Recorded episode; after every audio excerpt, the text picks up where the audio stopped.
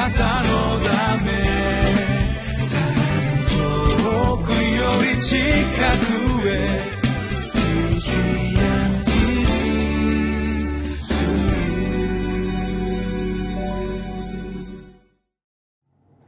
皆さんこんにちは。リビングライフの時間です。今日の聖書箇所は5日。歴代史第一16章の7節から22節。タイトルは力ある神を誇り神の契約を信頼せよ。この箇所から主の恵みを分かち合います。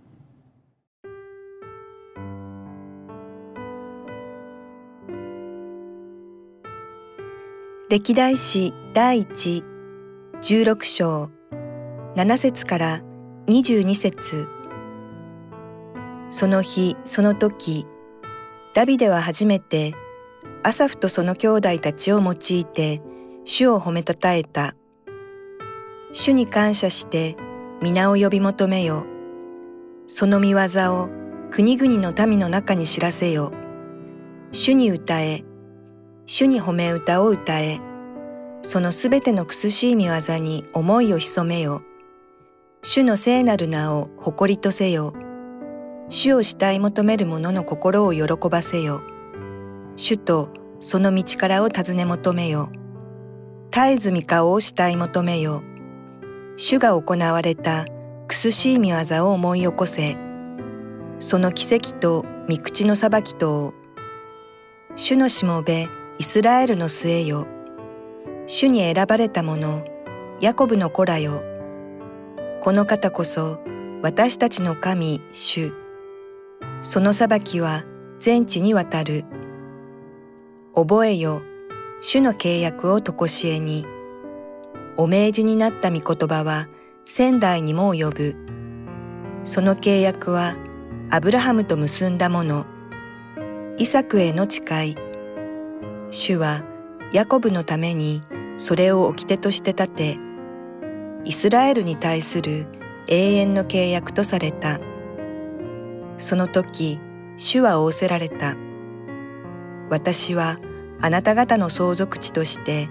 あなたにカナンの地を与える。その頃、あなた方の数は少なかった。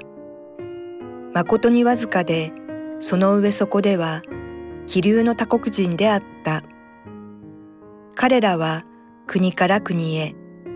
一つの王国から他の民へと渡り歩いた。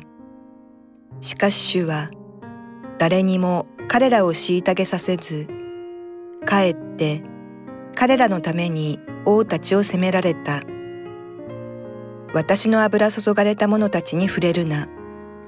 私の預言者たちに危害を加えるな。今日の聖書の箇所から特に15節から18節をまずお読みします。覚えよ、主の契約をとこしえに。お命じになった御言葉は仙台にも及ぶ。その契約はアブラハムと結んだもの。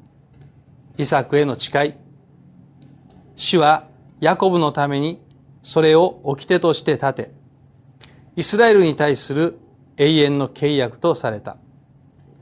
その時、主は仰せられた。私はあなた方の相続相続地として、あなたにカナンの地を与える。えー、まず、この覚えよという言葉ですね。この言葉がすご,、えー、すごく印象に残りました。そして覚えよに続いて、語られている今読んだ御言葉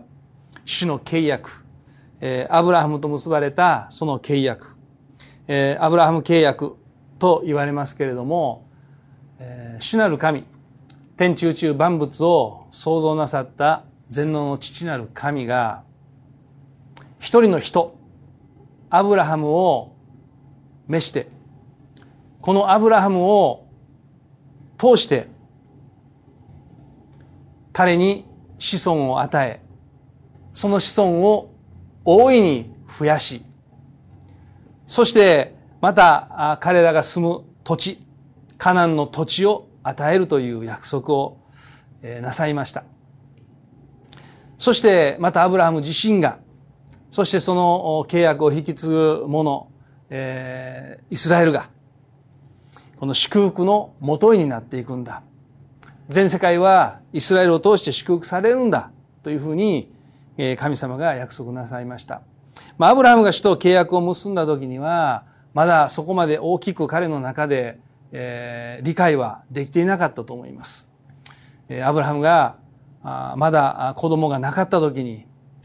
しかも高齢になって、えー、一人の子供を与えますと約束の子を与えますということを言われ、えー、彼はその言葉を信じて、えー、生きるのですが、まあ、なかなか時間が長いので人間的な方法で子供を設けてしまうという失敗も、えー、犯しました。しかしながら神様は神ご自身がこのアブラハムと結んだ契約を覚えておられてそれを守られてその契約がアブラハムからそしてイサクへイサクからヤコブすなわちイスラエルへと、ま、継承されていったわけなんですね。そして今この地上に現存しているイスラエルという国がありますがそこに住んでいるユダヤ人こそこのアブラハムの子孫文字通りの子孫なのです。私は教会に来だした頃地上のイスラエルという国とこの聖書に出てくるイスラエルという国がどうしても一つになりにくかったんですね。えーそのことを今から十数年前でしょうか、えー、一人のあ数名の熱心なご婦人方教会のご婦人方がこのイスラエルのために取りなすことが今必要なんだということを切々と説いてくださってですね私もそのことに耳を傾けながら自分でも聖書を読みながら、えー、これは一体どういうことかということでですね本当に主の前に祈りつつ今日に至っているわけですけども少しずつ分かってまいりました。私たちが目に見ているイスラエルこそこのアブラハムの子孫なのだということそうして見たときにこの約束が今本当に主がお語りになられた通りのことが地上に実現しているかというと完全には実現していないということに気づくわけですね。確かにイスラエルという国はあります。主がカナンの土地を与えると言われたその土地には住んでいますが、約束された全領土を獲得しているわけではありません。そして何よりも彼らを通して全世界が祝福される。彼らが祭司の国として、聖なる国民として、えー、主の前に立つということがなっていないということを覚えるときに、本当にこのことを取りなして祈らなければならないということを本当に自分自身の中にもしっかりと分かりました。えー、覚えよと書かれています。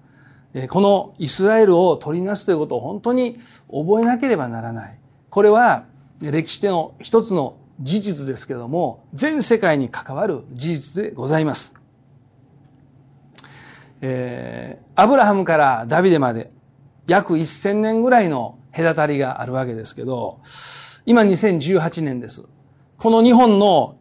約1000年前、1018年付近で何があったかというと、えー、藤長の道長という方がですね、摂政になった。これが、えー、1016年というふうに、まあ、歴史の本を見ると書かれていました。えー、時代は平安時代でございます。この藤原道長が私たちの人生にどう影響しているかということは、わかりません。その方は確かに歴史におられましたけど、今の私にどんだけ影響を及ぼしているのかというのは、えー、わからないので。しかしながら、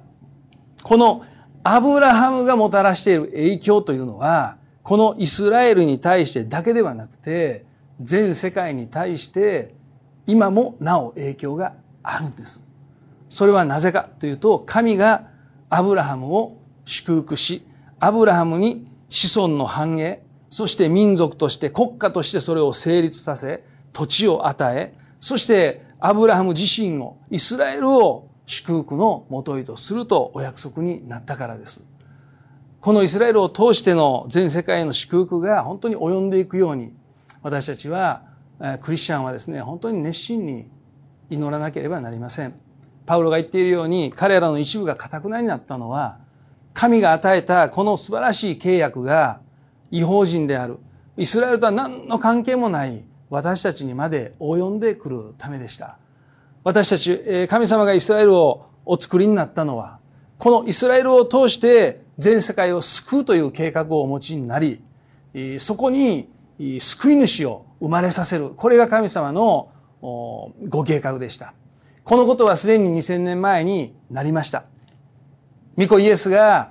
天の御座を捨てて人の姿を取りこの地上に来られました。私たちはその御子イエスを恵みによって信じることができて今御子イエスによる救いを得ています。私たち個人が救われるだけではなくてこの全世界が救われるために私たちは人々のためにそしてまたイスラエルのために取りなして祈らなければならない。そのように強く心にですねチャレンジを受け取ります。皆さん共に祈ってまいりましょう。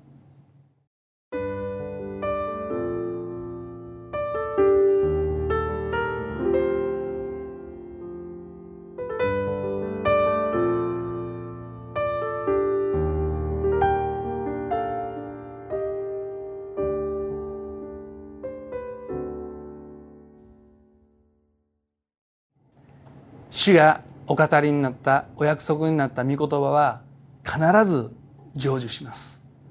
私たちはそのことを覚えてその御言葉に信頼して祈り続けようではないでしょうか。今日主の約束の御言葉を覚えて取りなして祈ることは何でしょうか。